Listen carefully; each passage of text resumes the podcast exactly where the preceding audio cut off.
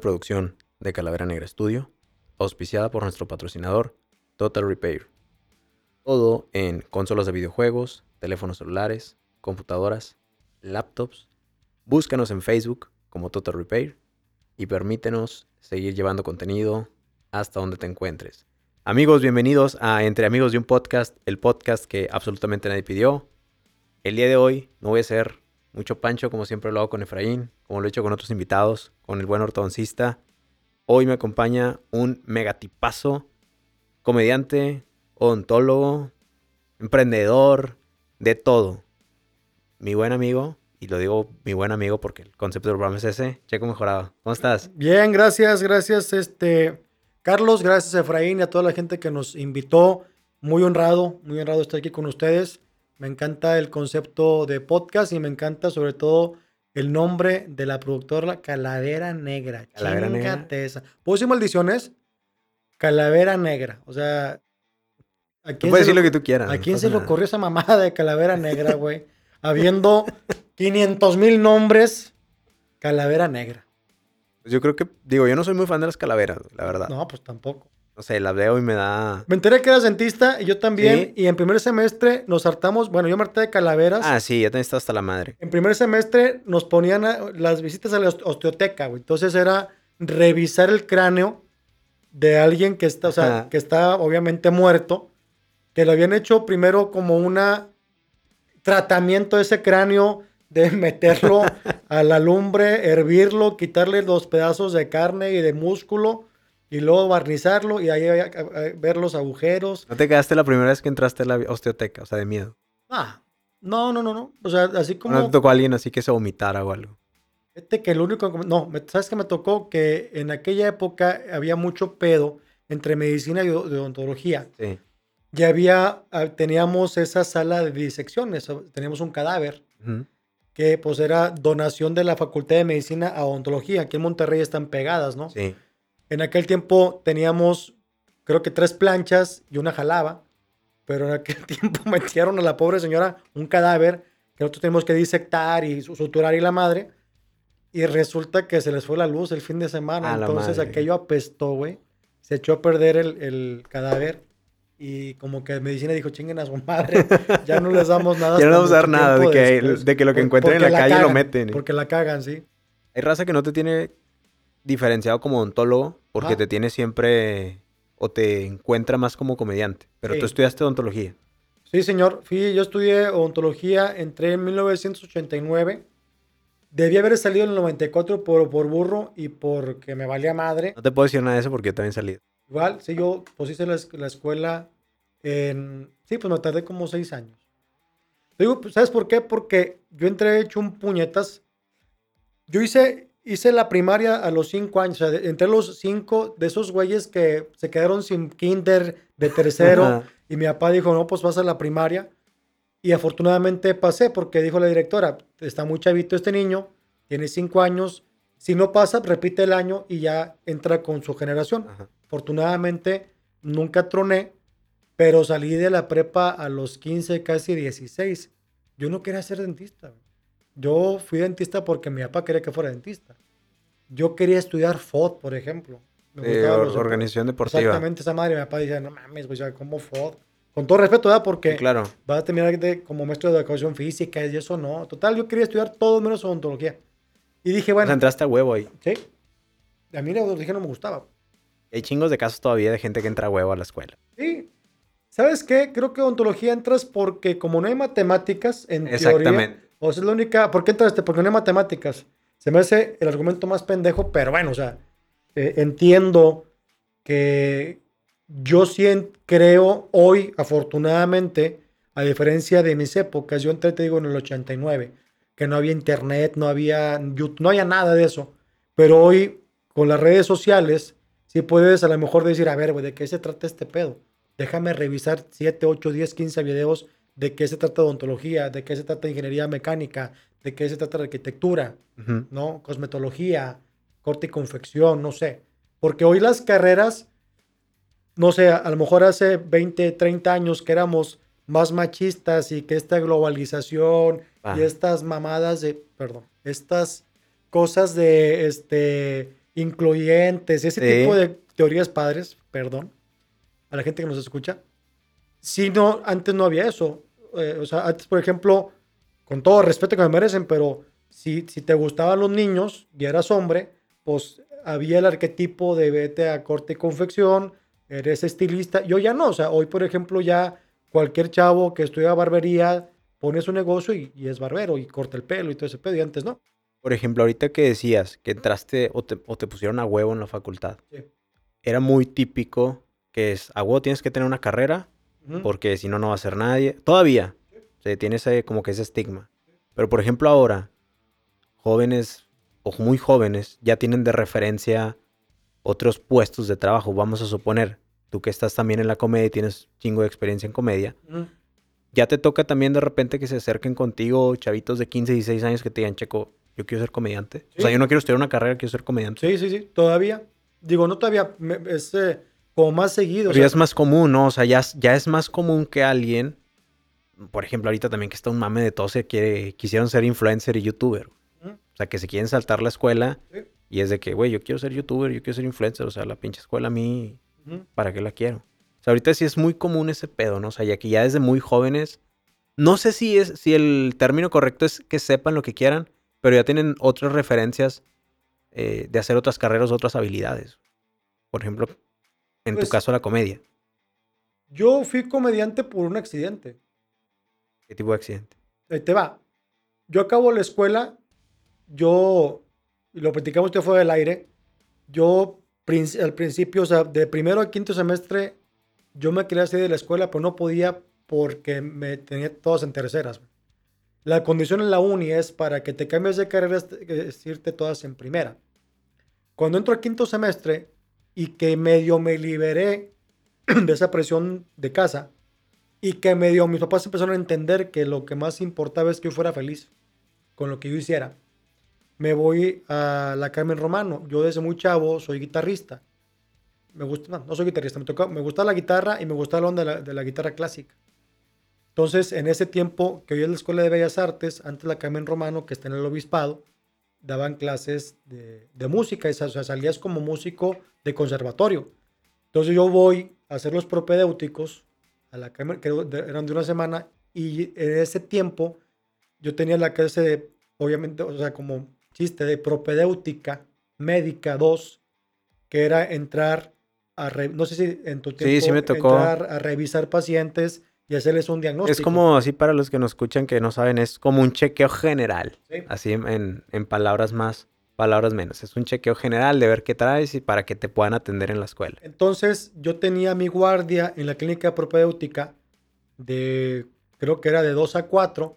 Salgo de la, de la clínica propedéutica para hacer mis propedéuticos en la Carmen Romano. Iba vestido de blanco porque no tenía chance de cambiarme. Y me ve el maestro, el que está dando los, los prope- propedéuticos, perdón, y me dice, oye, ¿quieres estudiar música? Le dije, sí, me gustaría. Dije, me dijo, mira, tú sabes lo que haces, pero me te sugiero que o música o, o medicina o odontología, porque esta también es carrera. O sea, no es así como que Un hobby de un ratito. No. y- aquí es una carrera de música. Que afortunadamente, después de 25 años, me metí a la carrera de música de la facultad de la universidad. Y me faltó un semestre para ser técnico medio en música. Ya como guitarrista, ¿no? Pero me Ujú. dice, ya fue por gusto. ¿Sí te dedicaste a la guitarra o no? O sea, si fuiste así a eventos como guitarrista, serenatas, Sí, este, serenatas, palomazos. Sí, o sea, obviamente de cantar y este. ¿Empezaste así o te metiste blanca, lleno ¿no? de comediante? No, yo empecé desde muy chavo, cuando tenía 12 años, por ahí mi papá tocaba la guitarra, me enseñó tres acordes, y luego yo agarré esa madre que se llama guitarra fácil, en aquel que eran cancioneros, y las canciones de José José y Roberto Carlos y que me los esto, las aprendí a tocar. Pero luego ya te das cuenta, yo me sentía pues más o menos ducho para la guitarra. Cuando entras a la facultad de música, esto soy un pendejo para la guitarra, la verdad. Pero sí me interesaba mucho la onda de la armonía, de saber un poco más de teoría musical, que fue lo que aprendí ahora en la escuela, en la facultad de música. Pero yo fui serenata de ese rollo. Pero, y eso me dio, de cierta manera, fue la, ante- la antesala para ser comediante. Yo entro a un bar pidiendo chanza porque Teba fue accidente porque... ¿Te acuerdas del bar o no? Sí, Unicornio Azul. El unicornio azul. existe, claro. Sí. Sí, ellos fueron es mi, es, fueron mis- mi, mi casa, mi universidad, ¿no? Yo termino la carrera y me dice mi papá, yo tengo dinero para ponerte un consultorio. En aquel tiempo, que a ti no te tocó, tú podías hacer, negociar tu servicio social. Yo como fui un pinche burro, me tocaba, güey, en Yucatán el servicio social, güey. O sea, tocaba lejísimos el pinche... Entonces, nos ofrecían a los estudiantes o a los que íbamos a hacer, habíamos sacado la carrera, hacer el servicio en cirugía, en el diplomado. Había un diplomado de cirugía antes. Sí. Estoy hablando de 1996. Pero había que pagar el año, ¿no? Y costaba, me parece que 15 mil, 20 mil pesos. Que era lo que tenía mi papá para poner el consultorio. O sea, yo completaba un consultorio con 20 mil pesos. Ahorita ya ni de pedo. Ni, no, ni de pedo. Pero ni la unidad, güey. No, no, no. Ni los rayos X, ¿no? Pero en ese tiempo sí, sí, sí había la oportunidad de tener un consultorio con 20 mil pesos. Le dije a mi papá, mira, mato dos pájaros un tiro, hago el diplomado, salgo como, como cirujano con diploma de cirugía bucal y hago el servicio. Y así fue. Entonces, cuando acabó el servicio, cuando acabó el, el diplomado y el servicio, me dice mi jefe, pues ahora sí, Dios te Que Dios te bendiga y dale. ponte a jalar, güey Como chingos de casos, ¿verdad? Que así nos hacen. ponte a jalar, o sea, ya, yo ya cumplí contigo, ponte a jalar. Yo dije, voy empezando apenas, ¿dónde me acomodo antes de empezar como dentista? Este, porque en teoría, pues ya tenía que ser yo chingón para la odontología, cuando ni madre. Entonces, yo toco la guitarra y me voy al unicornio a hacer una audición. Y en el unicornio antes se manejaba el trovador, o sea, había un trovador y cuatro comediantes. Entonces yo entré como trovador al unicornio azul. La bronca es que pues yo cantaba una canción o dos y luego se escuchaba yo cantando, toda la gente hable y hable y hable, pinches, le subían. Nadie te pelaba, Nadie güey. me pelaba. Y para mi ego eso era destructivo, ¿no? Entonces dije, ¿qué tengo que hacer para que la gente me pele? Y empecé, ¿cómo estás? Buenas noches, bienvenido, Carlitos. ¿Vienes con la señorita? Ah, que es tu novia. Ay, qué padre, que la vez pasada viniste con otra de mamada. ¿no? sí, entonces, oye, Carlos, ¿qué canción le quieres dedicar a tu novia? Pues esta. Entonces ya captaba tu atención. Sí. Y luego de repente que iba llegando. Total, llega un momento en que, bueno, ya mucha balada, ya la gente me está poniendo atención y empezaba yo con por rolas que el rock y pendejadas. Para esto, yo antes trabajé muchos años en los bares. Yo empecé, recién entré a la facultad, yo entré en el 89, en el 91 empiezo a trabajar en un bar de, de ayudante de barman, y lo me hice barman y mesero y la madre, o sea, yo todo el tiempo trabajé de noche, ¿no? Y en un día me dan chance de trabajar en un cantabar. Lo que es el karaoke, Sí. antes había bares donde ponía el karaoke, iba la gente a pistear y a cantar, güey. Era todo el concepto. El concepto, aquí en Monterrey funcionó mucho el de karaoke. O sea, ya estás, ahorita ya estás en tu casa con una computadora, Sí. pero antes, Hasta en YouTube, ya te sale la canción y todo. pedo. antes no, antes había bares. Era como un boom, ¿no? En ese entonces. Sí, y ahí me tocó ser de los, como trabajar de los primeros cantabares en Monterrey, que así se llamaba Cantabarrio Antiguo, que estaba el local detrás de Catedral, detrás de, museo, de, de Marco y de Catedral, ahí estaba En el centro de Monterrey. centro de Monterrey, entonces eras bien pedo y te persinaban, ¿no? O sea, y de ahí ya te ibas a ya- ya te vas a la iglesia después de la chamba, ¿no? Y me tocó a mí trabajar de animador. Andando en el pedo, a mí me tocaba trabajar jueves, viernes y sábado. Y un día me, me invitan, fíjate, a un bar que se llamaba 2278. Ahí se llamaba, eh, pinche historia con mar. Se llamaba el bar así porque era la dirección 2278 de Avenida Leones. Ahorita se llama Unicornio Azul. Cuando antes, o sea, el Unicornio existe de- del 87. Yo te hablo como del 93. Yo fui a ese, o sea, Unicornio Azul, el 1, el de toda la vida, está en Leones, del lado derecho, yendo de oriente a poniente, bueno, para arriba. Sí. Y el otro está Que para ahorita ya para, como si fueras a Cumbres, pero ahorita ya no que Cumbres ya llega hasta Sí, García, sí. güey. Y antes, enfrente estaba el bar 2278, que ahí trabajaba un cabrón que se llama Luis Carlos Martínez, que tú lo conoces, que tú lo conoces. Luis Carlos Martínez es, es el que hoy da, da noticias con María Julia La Fuente. Sí. Bueno, él antes era animador y imitaba a Luis Miguel muy bien, güey. O sea, se es rockero, ¿no? El vato. Sí, es rockero, pero en ese tiempo le puedes preguntar, él era animador, entonces ponía una canción de Luis Miguel y él... Bueno, tiene una voz muy chingona el vato. Sí, muy bien. Pero lo Y- tengo, le- fíjate, lo tengo catalogado como rockero, o sea, no, no me imaginé que el vato fuera... No, el vato sí, y o sea, como estaba más flaquillo y el pelo así igual que Luis Miguel, se ponía los lentes y imitaba a Luis Miguel, y muy bien, güey. Entonces dije, ah, esa, está- esa idea está buena, porque según yo también me parecía a Luis Miguel. Según yo, pues, güero, ojo azul, todos somos Luis Miguel, ¿no? Entonces en Cantabarrio Antiguo empecé a hacer esa mamada también. Un día me voy de, de traje, lentes y la chingada, nada más que yo tuve a bien, una amiga mía del servicio le dije, oye, hazme una plaquita, güey, con el diastema. Me ponía la plaquita, que esa placa todavía la tengo, güey. Esa placa en los Ajá. shows, cuando imito a Miguel todavía la tengo, o sea, esa placa tiene... O sea, ni de pedo empezaste de, O sea, empezaste cantando y luego imitando. O sea, primero fue el- lo del cantabar Ajá. como animador. Sí. Ahí se me ocurrió Luis Miguel y luego ya me voy. Y lo te vas para allá, güey. Unicornio azul. Imitando. Cuando nadie me pelaba, me empezaron a pelar y a Luis Miguel y el dueño del, del unicornio me dice, oye, pues este comediante.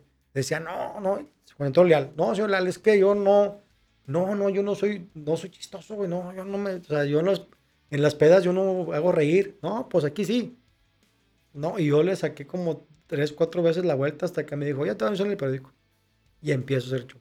Julio del 98. Para los que tengan referencia, el unicornio azul, digamos, es el lugar por excelencia de la comedia. Así es. en- O sea, si quieres empezar a hacer, como dicen tus pininos, tienes que ir ahí a... Ahorita hay más varios. De hecho, pues está el ca- ca- caso Es como una cuna, digamos, de la comedia. Sí, o sea, de ahí han pasado todos los comediantes importantes que, que tú conoces, han pasado por ahí.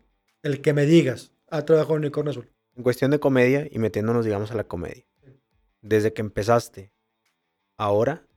¿crees que ahorita es más sensible la comedia? O sea, que de repente te avientas un chiste y tienes que ser como que, ay, a ver si no ofende, no sé, a, a esta Nah, comunidad. Al contrario, güey. O sigue siendo, o, o lo ves diferente. O, de- o desde qué perspectiva lo ves tú siendo comediante. Cuando estás en tu labor de comediante. ¿Cuál pregunta te respondo? La que quieras responder primero. Mira, hoy creo que es más fácil ser comediante que antes. Antes tú tienes que tener algún talento. O contar los chistes muy bien, o ser muy simpático, o imitar, o, o cantar, o tocar instrumentos. Tienes que tener algún talento. O, o- o ser actor y contar chistes. O sea, yo hoy no. Hoy hay un taller de un fin de semana que lo tomas con cualquier comediante experimentado o que sabe dar talleres. Tú ah, te tomas el taller viernes, sábado y domingo, te enseñan a cómo hacer chistes, a cómo hacer material, te enseñan a hacer cinco minutos de chistes y tu graduación es subirte al escenario. Pero no crees que también hay que tener una gracia. Claro. O sea, natural. O sea, Por ejemplo, yo te digo, yo crecí con viendo a Jorge Falcón. güey. O sea, es un cabrón que nada más viéndolo me da risa. güey. Sí, pero es un señor que tiene 30 años, 35 años y empezó cantando, animando a la gente y contando un chiste y luego por acá imito. Yo hoy no, o sea, hoy conozco gente que se, se- de un taller salió y se puso a contar historias y chistes. ¿Y tú cómo lo ves? ¿Tú cómo ves eso? Ventajas y desventajas. Sí. ¿Qué ventajas? Que hoy casi cualquiera se puede subir al escenario. Cuando pasó este fenómeno del stand-up, que empezaron a pasarlo en Comedy Central y en, y en eh, Distrito Comedia, en Están Parados, se abrió, se abrió una brecha rara ahí. Y estas gentes que empezaron a hacer, a comediantes nuevos, el stand-up decía, esto es lo nuevo, esta es la moda. La comedia que se hacía antes huele feo, ya es vieja, es obsoleta, ya estamos hartos de, de que... Digamos, la, comedia vieja. ¿Te acuerdas cuando se aventaban esos chistes de gallegos y que la anécdota del señor borracho? Y o sea, ellos lo vieron como que este pedo ya, ya, ya, va es para afuera. obsoleto, ya desafortunadamente, desde mi punto de vista, lo hicieron, o sea, este movimiento lo hicieron para gente medio antisocial, güey. ¿Sí? O sea, vamos a hacer un, fue un movimiento para mí como de izquierda. Vamos a agarrar a estos güeyes que este, esta es lesbiana, este güey es joto, este güey, este, tiene broncas en su casa, y vamos a hablar de eso, o sea, como, como de esos vatos, sí, antisociales, desde el punto de vista como rechazo, hasta un poquito sociópatas, no sé si me voy a entender, o sea, Sí. no, no el término real como sociópata, pero sí estoy en contra de los sistemas. Yo voy a ser un pensador libre y ese tipo de cosas que lo agarraron como filosofía. Entonces, sí siento que empezaba a denigrar a la comedia, entre comillas, antigua. ¿Sí? ¿Por qué? Por considerar la vieja, antigua y la madre. A nosotros como comedia vieja, esto nos abrió mucho porque ya comediantes un poquito, un poquito más experimentados, la gente veía a estos nuevos comediantes y era como que, ay cabrón, o sea, está raro el que un homosexual hable de su relación sexual como tal. Para la gente de a pie, o sea, la gente que va a un bar era como muy incómodo. Entramos nosotros con la escuela antigua y fue, fuimos un madrazo. ¿Sí ¿Me entiendes? Sí. O sea, por ejemplo, te lo, y te lo pregunto así, ¿tú crees que te tuviste que, hasta, que adaptar al stand-up? ¿O ad- adaptaste tu show al stand-up o no? Sí. O sea, yo ya venía haciendo un poco de stand-up sin saber que era stand-up. Y en sí, ¿qué diferencia más, más marcada entre la comedia que tú haces al stand-up? O sea, ¿cómo lo adaptaste tú, tú específicamente? O la mayoría. Yo traté de no complicármela. Yo hice dos cosas que no sé si estén bien o mal, pero me han funcionado. Una es, de repente, de algún chiste del dominio público, yo lo agarraba propio, decía mi historia sobre ese chiste, aunque no fuera mío. Yo ya tenía el final, fui construyendo hacia el final, que para mí es más fácil. ¿Por qué? Porque si sé, o sea, si sé, si sé hacia dónde voy y sé que el chiste va a terminar en algo gracioso, a lo mejor esto no vale tanto madre, o sea, lo que estoy practicando a lo mejor no vale madre, pero sé que al final voy a hacer reír, que es el final de la comedia. En contra del stand-up, el stand-up ellos empezaron a construir cosas donde en su cabeza a lo mejor pegaba. Y todo era construcción, construcción de algo que a mí se me hace chistoso, pero a lo mejor a la gente no. Y aquí hay un pedo porque la gente ya pagó un cover para que los haga reír. ¿Sí? O sea, Sí, ellos sí. estaban como que, bueno, me enseñaron en el taller que es premisa, remate. Voy a hacer una premisa de algo que se me hace como, voy a plantear un, estoy en un podcast donde mi remate es que estoy, perdóname, estoy con un pendejo y con un comediante. Es un decir, no lo tomes personal. No hay pedo. ¿Va? Sí. Obviamente para ti no es chistoso, güey. Para mí sí, porque yo lo hice. O a lo mejor para alguien que te va a escuchar, sí vas, sí vas. Pero a lo mejor de 100 para uno, los demás así como que, güey, ¿por qué lo ofende? ¿O por qué dice que es un pendejo? No es chistoso. ¿Qué pasó? Que a mucha gente, muchos comediantes estando pero les pasó eso. Llegamos los que otra vez un poco más experimentados y fue donde nos benefició ese movimiento porque había más chamba, por la comparativa. Ok, ok, ok. Sí, sí, sí voy, sí, sí te voy entendiendo eso. Ah. Yo tenía esa curiosidad de qué diferencia.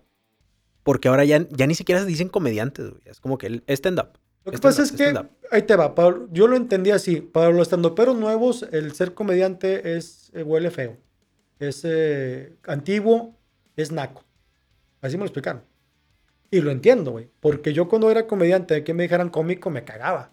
Para mí cómico era Capulina y Clavillazo y Resortes y, y, y- y La Carpa, que en su tiempo para mí era lo naco. Hoy lo entiendo que son las bases de la comedia, pero no lo entendí hasta que- hasta que Pero estoy no crees que, por ejemplo, la gente del stand-up tiene que irse también al- a, la vieja escuela Por para adaptar supuesto, algo, pero no, no, no lo. O sea, yo lo hago referencia mucho con Karate Kid, güey. Karate Kid un día dice: No hay mal alumno, hay mal maestro. Te acabo de cobrar acá, por cierto, y lo recordé. Esto viene de al- alguien que no sé quién sea que les dijo: Aquello ya no, ya no es. Ahora esto es lo nuevo, esto es lo de Estados Unidos, esto sirve.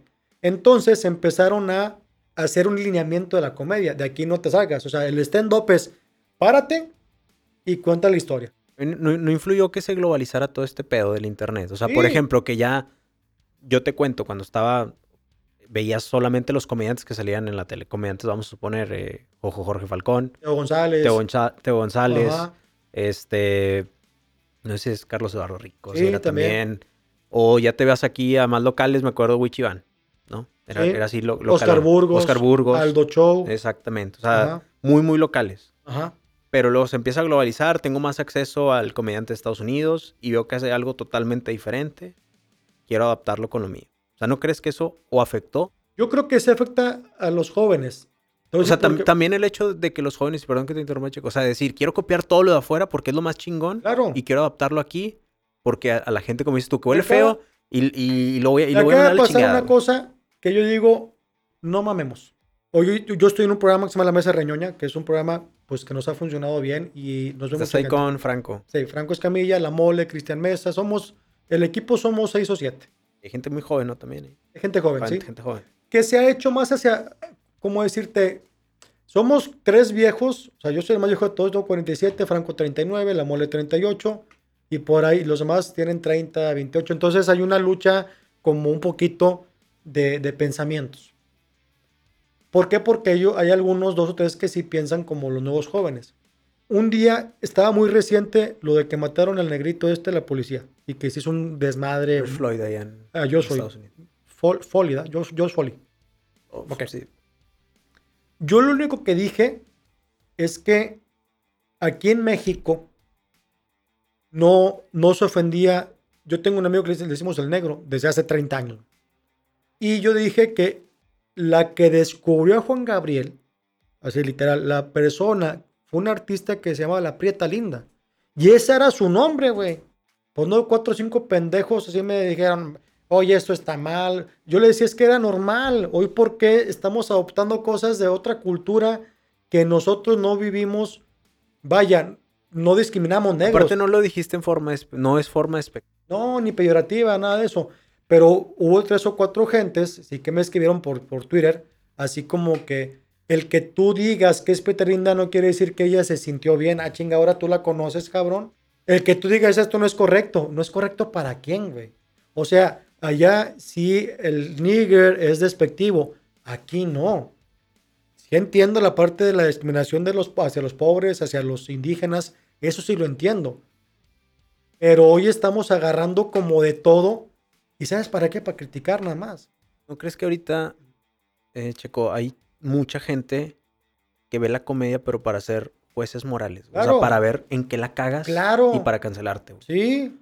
Y hasta casi creo que te pagan el boleto, güey, para, para ver que Pero la mira, cagas. hay una que- tranquilidad. Esa gente no va a ir a pagar un boleto para verme. O para ver a Diablo Squad. O sea, yo muchas veces. Un sé- show de comedia, Yo ahorita dale. aprendí una cosa de ese, de ese tiempo y, y esa, porque tenía un juez, mi papá antes me acompañaba a los shows, me decía, oye, este chiste no, porque de joditos no, porque alguien se puede ofender. Oye, este, y me para el primer juez, hasta que le dije, espérame, si voy a pensar en qué se puede ofender, pues mejor no hago comedia, güey. Exactamente, era lo que quería, era, era lo que... Mejor no hago comedia, mejor voy a hacer lo que creo que a la gente le puede divertir. Si a ti, y no es cierto, si a ti como homosexual te ofende que hable o que ridiculice, entre comillas, la homosexualidad, sorry, güey, pero yo tengo que comer y, y tengo que contar chistes. Y eso me lo sé, o sea, yo no voy a detenerme. Porque aparte estoy hablando, es como los chistes de mamá. Yo tengo un amigo que le digo, tu mamá es tan puta que esto. Y no se ofende. ¿Por qué? Porque es una mamá ficticia, no estoy diciendo tu mamá. ¿Va? Soy una línea, ¿no? Entonces, si a ti no te ofendo, ¿por qué ahora moralmente eres correcto? ¿Ah? O sea, sí, sí, vaya, soy un poco defensor de eso. A lo mejor estoy equivocado, puede ser, y que a lo mejor la vida me va a poner un lugar de que pinche checo no vale madre porque habla de, y que ni hablo de eso, pero ridiculiza a los maricones, que hoy están muy ofendidos, pero te digo quién.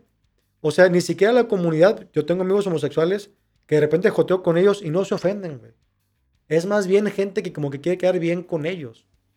¿Va? O sea, Ah, sí, sí, eh, un día me tocó, y no hace mucho, hace cuatro o cinco años, me tocó que me invitaran hacer un show en privado con unos chavos homosexuales. O sea, se iban a casar. Y era la despedida de soltero los dos. Y yo iba un poco nervioso y les dije, ¿saben qué? Es la primera vez que voy a esto, entonces si la cago, perdónenme. Yo ya me cubrí, ¿verdad? Y conté el show tal como cual y bien, o sea, como yo lo hago y me fue muy bien. Y ellos me pidieron, ¿ahora cuánta chiste de Jotos? Seguro, güey. Sí, no hay pedo. Y se divirtieron. O sea, hoy hay que entender que la comedia es para divertirse. Si tú me vas a ver para, ver, para criticarme, pues no me veas. Habrá otros comediantes que hagan la comedia como a ti te gusta. Y ya. hay un pedo con la cancelación también, o sea, que a huevo quieren cancelar ciertos comediantes. Así que no, no me ofende o, o dijo esto y no lo quiero, güey, no debe estar. Pero es también una línea muy marcada de qué me ofende y qué no me ofende. Y, e insisto, ¿para qué? O sea, hoy estás buscando dónde se equivoca. Qué hueva, güey. ¿Qué pasó chingos eso? Sí, Lamentablemente. Y, y dime a quién he cancelado. Pues a nadie.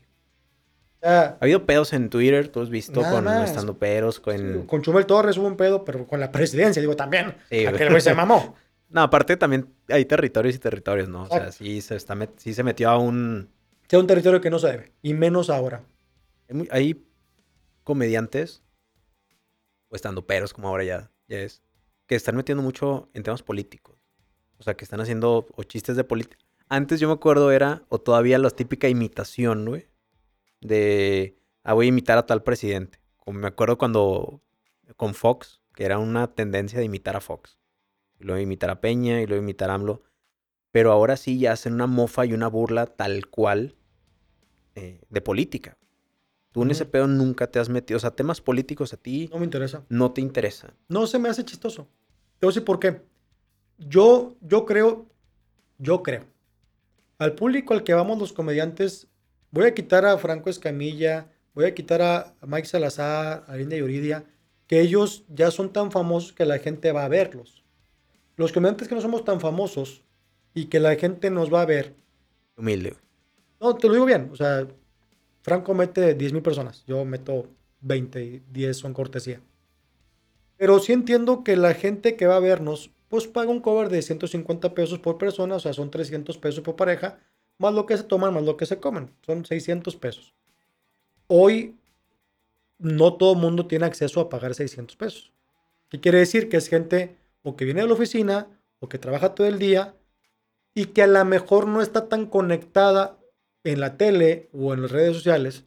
Entonces, para mí el tema político es muy especializado. De entrada no le sé ni le entiendo. Entonces yo practicar de algo que hizo AMLO, o sea, no sé, hoy eh, fue la rifa del avión. Pero si hay alguien que no está en contexto no le va a entender. Entonces yo prefiero mejor mi comedia que esté con- contextualizada a temas atemporales y a temas que la gente se identifique más con eso. Por ejemplo, lo que está haciendo ahorita Broso, lo que está haciendo Chumel, que se meten a, digamos, son terrenos, pero tú crees, o sea, es, quiero hacer la comedia política o quiero distinguirme por comedia Y- y política muy porque ellos le saben y tienen haciéndolo. o querés que sea el gancho también. Para No, yo creo que yo creo que es gente Chumel, eh, Broso, a lo mejor el mismo Loret de Mola, es gente que está especializada y que tienen años haciendo eso. Yo, el único comediante que conozco que le iba bien era Palillo con su comedia política. De ahí en fuera, creo que creo yo que el mercado hoy no consume tanto comedia política porque a lo mejor 30 o 40 o 50 como yo no le entienden, pero sí le entienden a un chiste de mi suegra o de mi esposa que está gorda o de... ¿Va? Entonces, yo sí nunca me acostumbré a comedia política porque creo que, que tienes que poner mucho en contexto a la gente. Voy a preguntar algo. ¿sí? ¿La comedia es para todos o no? Yo creo que sí. Sabiéndola manejar, yo creo que sí. Porque ahorita crees que está estigmatizado de que no tienes que ofender a nadie con la comedia. Yo creo que es por subirse un tren de- del mame. Nos gusta hacer un... Ahorita hay una tendencia por hacer cosas de Claro. mame, ¿no? Claro, y porque... Un- O sea, estamos en una época que queda bien, güey. Sí, y estamos en una época donde me es muy fácil darme a notar con alguien para molestar. O sea, es muy fácil con una computadora detrás de una pantalla, con un huevito o con una cara de calavera o con una cara de pito, poner chinga tu madre mejorado, eres lo peor que he visto. Y tú te pones a ver 8 seguidores. Pero así están, o sea, hoy si es como una onda, se llama generación de cristal y tiene por qué, o sea, hoy de todos se ofenden. Pero fíjate, leí una frase que se las paso y yo me voy con esa. Cuando alguien te critica es porque no tiene nada que hacer. Porque el que hace las cosas verdaderamente bien no tiene tiempo de criticar. Eso es verdad. Eso me gustó. O sea, ¿qué quiere decir? Vamos a ponernos a trabajar y no estar viendo qué hace el otro. Yo creo que sí, ahorita sí está muy de moda esa, y, y lo platicamos también en otro capítulo, esa moda de la cancelación. O sea, ese, el quiero a huevo cancelarlo porque a mí no me gustó. O sea, es, es una tendencia muy, muy caro que ahorita lo veo. Y yo siento, como dices tú, no, va- no, no, no llega nada. No pasa nada. No pasa nada. O sea, ahora, si no es para ti, si no te gusta, no lo consumas. Como en la tele. así Y ese, es. es, y ese es el pedo. Por ejemplo, con programas, con canales de YouTube. Eh, hace poco co- eh, platicaba con Efraín en, en otro capítulo de, de un güey de, que sacó un mezcal que decía que tus nalguitas eran mías. Y de repente lo llevamos a terrenos que dices, güey, ¿cómo chingados llega aquí? O son terrenos que no nos corresponden. No sé si es por querer quedar bien o Es por por querer hacer... subirnos al tren del mame, se llama. Y la neta, sí... El único problema es que no medimos a quién estamos destruyendo. Porque ese subirse al tren del mame es opinar a lo pendejo. Para mí. ¿Qué le dirías a alguien, por ejemplo, que está o quiere empezar en la comedia? Pero haga. que tiene ese miedo de que chinga, este, stand-up, comedia, como dices tú, vieja escuela, este, te no va. quiero ofender, pero sí le quiero entrar, porque ahorita también, gente tal vez que va empezando, tiene ese miedo, ¿no? Desde estar parado aquí en este podcast que es, digamos, hasta cierto libre, libre expresión. Voy a decir una frase que dijo Chespirito. Yo lo mamo a ese señor. Y a Chespirito le preguntaron que cuál era la fórmula del éxito. Y él dijo que no la conocía, pero que él conocía la fórmula del fracaso. Y era tratar de darle gusto a todo el mundo. Ahí vas a fracasar. Si tú quieres, te estás pensando en darle gusto a fulano, mangano y perengano, la vas a cagar. Mejor haz lo que te gusta a ti. Haz lo que creas que es beneficio y chistoso para ti. Y si es como chistoso para ti para la gente, va a ser chistoso. Entonces, hazlo, preocúpate, eh, ¿cómo decirte? Haz lo que creas que es chistoso. Como quiera, tienes que aterrizarlo con gente. Decir, a ver, güey, quiero contar este chiste. O sí está bien, no está mal, o abusado con esto, ¿verdad? Pero preocuparte por cada chiste que vas a contar, pues ya estás perdido. Puede pegar, ¿no? Aparte de un chiste que tal vez tú digas, chinga, a ver si, a ver si jala. ¿Sabes y- qué pasa? Que creo que lo más importante es la preparación del chiste. Si tú te acuerdas en salud, es muy, es- es- caes muy bien a la gente. Por ejemplo, Franco lo hace mucho. Franco dice, por ejemplo, voy a contar esto y sí, soy pendejo. Y pues mi vieja me regaña que estoy bien pendejo. Ya con eso protege lo que vaya a decir que ofenda a alguien es porque está pendejo y ya. Y ya, con eso ya resuelve. Él ya se, ya se curó, como Exacto. dicen. O sea, hay, hay fórmulas, hay, hay pequeñas trampitas, si quieres decir, para, para contar un chiste. Pero si yo entro diciendo, todas las mujeres son putas, espérate, güey. No mames. Estás- Te estás yendo a un mame que no. Exacto. O sea, me pasó algo. No sé si ustedes vean Gatada de Vatos o la han visto. Sí, la hemos visto. Yo sí la he visto. Bueno. De hecho, tienen, a ver, para que hagas la, la publicidad de Gatada de Vatos. Todos los jueves a las 9, a las 10 de la noche hay Gatada de Vatos por el canal de Franco ¿Quiénes Escamilla. están ahí? A ver, para que la Pues raza hay que- un chorro. Son 24, bueno, ahora son 23. Perdón. ¿Quién sacaron? A Richard Villa. Vi que el, el cojo le estaba diciendo madres, no, a Richard Villa, güey. Sí, es que tuvo muy Ojo feliz. desafortunado, un desafortunado, este, participación ahí, ¿no?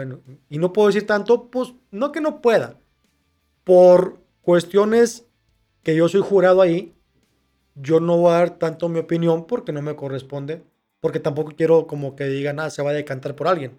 Yo trato de verdad de impartir justicia y decir, bueno, esto me gustó, esto no me gustó. Eh, voy a este tema, por lo cual, eh, ahorita que te dije, si digo yo que todas son mujeres son putas, pues ya, ya perdí, ¿no? Sí. Y tienes la famosa palabra que se llama autocensurarte, que desafortunadamente a mí no me la entendieron. Ahí te va, ahí te va la anécdota. Hay un, está- se están enfrentando, de los 24 comediantes, no me acuerdo de todos, pero está Macario Brujo, está... Está la mole, ¿no? También. eh. La Mole ya no está. ¿Ya no está? No. No, está de los que tú conoces, Ojo. el cojo tampoco está. No mames, güey. Es que ahí te va. La primera Es gatada. que vi que el cojo le estaba tirando, güey, al vato. y Entonces yo pensé que va. estaba ahí, güey. La primera gatada, el cojo quedó campeón. En la primera temporada, y yo quedé subcampeón. Ahí nos dimos el cojo y yo. En la segunda temporada se abre la convocatoria y hay 8 de Diablo Squad y los otros 16 o 15 son de la Ciudad de México.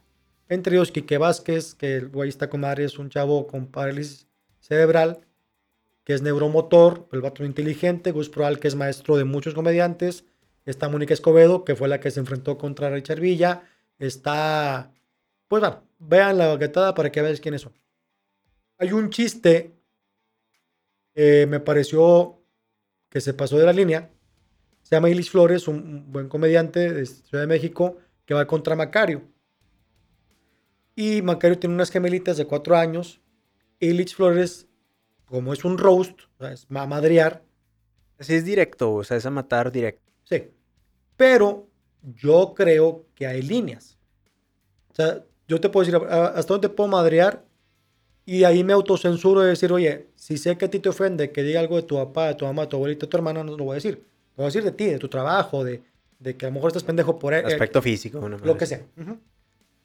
Entonces, Illich platica un chiste y dice que Macario está tan viejo que ya se va a perder cuando sus hijas hagan sexo oral.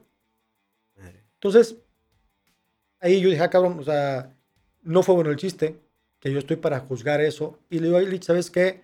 Ibas muy bien, pero con este chiste te echaste a perder tu, tu participación. ¿Es que lo aventó porque ya estaba perdida? o- No, lo aventó porque pensó que iba a ser un chistezazo. Así lo quiero entender. Entonces yo le dije, te sugiero que te autocensures. Y en redes sociales me empiezan a decir, pinche viejo aburrido, pinche- porque para eso soy viejito, ¿no? Pinche viejo pendejo, este, ¿qué pedo contigo? Este, porque eres doble moral, si tú avientas chistes también. Y, ay, güey, o sea, soy- yo aviento chistes fuertes, pero no contra las hijas de alguien. O sea, yo sé que el pedo es contra ti y tú, como tú me tiras a mí de mi mamá, yo te tiro a la tuya. Pero ya es un juego que tenemos otro comediante y yo. Bueno, me empezaron a criticar muy fuerte en redes sociales. Dije, bueno, ya me malentendieron la autocensura. O sea, yo como que ellos entendieron que yo te censuro por este chiste y lo que estaba diciendo es, te sugiero que el autocensurarse es, a ver, pensar si este chiste está bueno o no. Que eso cualquier comediante lo tiene que hacer. No nomás en, la- en el roast. ¿Me, Sí, me sí, sigues? sí. O sea, sí entendió yo que yo tengo 23 años de comediante y cada diciembre voy a trabajar a varias empresas. Va Norte, cervecería, ferretería, lo que sea, empresas. Empresas desde San Pedro, San Nicolás, Apodaca, donde sea. He trabajado para directivos de cervecería como hasta los albañiles de Apodaca. Es un ejemplo, no estoy diciendo Claro, que, no es que en Apodaca era por albañil, ¿va? Además para hacer Alguien que está en una empresa, que unos albañiles que en una no, empresa. ofend- no ofender a nadie, ¿no? Claro. Entonces, a lo que voy es que durante 23 años me han pedido que me autocensure. Oye, no digas la palabra con V, no te metas con, no digas Joto al, al director de la empresa. Y así me he ido. O sea, me voy autocensurando porque de ahí me pagan 2 mil, 3 mil, 10 mil, 15 mil pesos, 20 X. Es un buen de trabajo, güey. digo, Tienes Exacto. que cuidar, güey. Exactamente. Pero acá los jóvenes sabios del Rose me dijeron que era un pendejo. Bueno, a la siguiente semana, Richard Villa va contra una mujer. Y Richard Villa sí, sí fue muy ofensivo con Mónica Escobedo. Yo creo que de más. Yo lo único pensé, dije, ¿para ¿Qué se puede tomar ofensivo en, en, en un comediante? O sea, Pues, de entrada le dijo cosas personales, cosas puta. despectivas. Le dijo puta arrastrada, cuando tú viniste yo te cogí, o sea, cosas así como... Güey, o sea, y aparte, deja tú, no había ningún chiste ahí. Que dijeras tú, bueno, Y era una ofensa directa. Sí, me hace directo, o sea, es un roast, pero el roast es- lleva comedia, ¿no? O sea, es como... Es que es ahí, por ejemplo, y, y me vuelvo a regresar un poquito. Es ahí donde yo digo, ¿dónde estudias eso? O sea, ¿no? ¿Cómo, cómo, cómo? Porque tú dices ahorita que se puede estudiar. Y, y yo todavía siento que sí puedes perfeccionar y la práctica te puede hacer perfeccionar. Pero también digo que esas cosas ya las tienes, ¿no, Checo? No, yo creo que sí se puede... Estudiar como tal comedia, no sé. Yo creo que, que si hay ciertas herramientas hoy más, insisto, Que te pueden ayudar. cómo elaborar un chiste. Lo que pasa es que yo creo que las herramientas las vas agarrando en el camino, con horas de vuelo. ¿Sí? Hay ciertas cosas. Ahorita me preguntabas, ¿qué le recomienda a un, a un que va empezando? Pues que no tenga miedo, es lo primero. Segundo, y más, para mí, lo más importante que creo que se han olvidado muchos, muchos maestros de talleres de comedia, se han olvidado de lo más importante.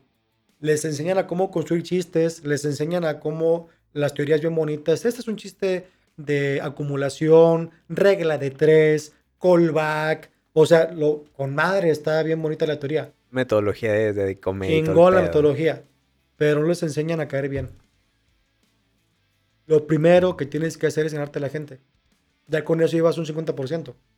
Pero se preocupan más por el material, se preocupan más por ciertas filosofías y decir. Últimamente a los estandoperos les han metido mucho el rollo como tienes que ser auténtico, más que chistoso. Y yo voy en contra de eso. O sea, si a mí no me caes bien, güey, porque eres auténtico, porque tú no me gusta cómo eres, pues tu comedia me va a valer madre aunque sea muy buena. Auténtico te refieres desde la manera en la que habla, desde la manera en la que se, se para, viste. cómo se viste. Y estos gente no han entendido que el stand-up lo- alguien lo fabricó así. No sé quién. Pero tienen que entender que todos arriba del escenario, aunque me digan que no, todos hacemos un personaje. Yo no soy igual contigo que arriba del escenario. Y no por eso soy falso. Pero es un personaje. Es un personaje, güey. como en la tele, Daniel Bisoño, eh, Pedrito Sola, Pati, este, ay, se- Pati Chapoy, Chapoy. son personajes, güey. No todo el tiempo andan en chisme y te- sonriendo. Es gente muy preparada que hace un personaje en televisión. ¿Lo compras o no? Y han sabido tener esa línea, ¿no? Entre el personaje y la persona. Yo creo que también ha sido el éxito. Pero ahora que los educan, sé auténtico y di lo que tú piensas, pues imagínate que tú vas con tu novia, vamos a suponer, vas a un bar donde está Sergio Mejorado, lo auténtico. Que el güey es un antisocial, le cagan las viejas, le cagan los vatos, y todo el tiempo me caga y, y me caga AMLO y me caga no sé qué. Y puede pasar, entonces voy a hacer chistes de que me caga todo el mundo. Y tú vas con tu pareja porque vas a, a darle el anillo, dices anillo de compromiso, y vas con tus papás y con tus suegros y tus hermanos, y vas con tu familia a pasarla bien. Y yo soy con mis mamadas, porque soy auténtico. ¿Tú crees que vas a volver a ir? Claro. A menos que alguien se identifique muy, muy, muy cabronamente contigo. De que... 100 uno. Entonces, Pero sí, o sea, volvemos a lo que decías ahorita. Hay güeyes que vienen hasta la madre del trabajo que lo único que quieren es, güey, estoy aquí, quiero que me hagas reír. Exacto. Y la chingada. Pero esta gente no han entendido eso. Es yo soy auténtico, voy a, voy a hablar de mi sexualidad. Y me gusta hablar de con mi novio, que soy maricón y que me los trago. Ay, güey. Chido. ¿Hacia, hacia dónde va ese pedo? eh? Chido.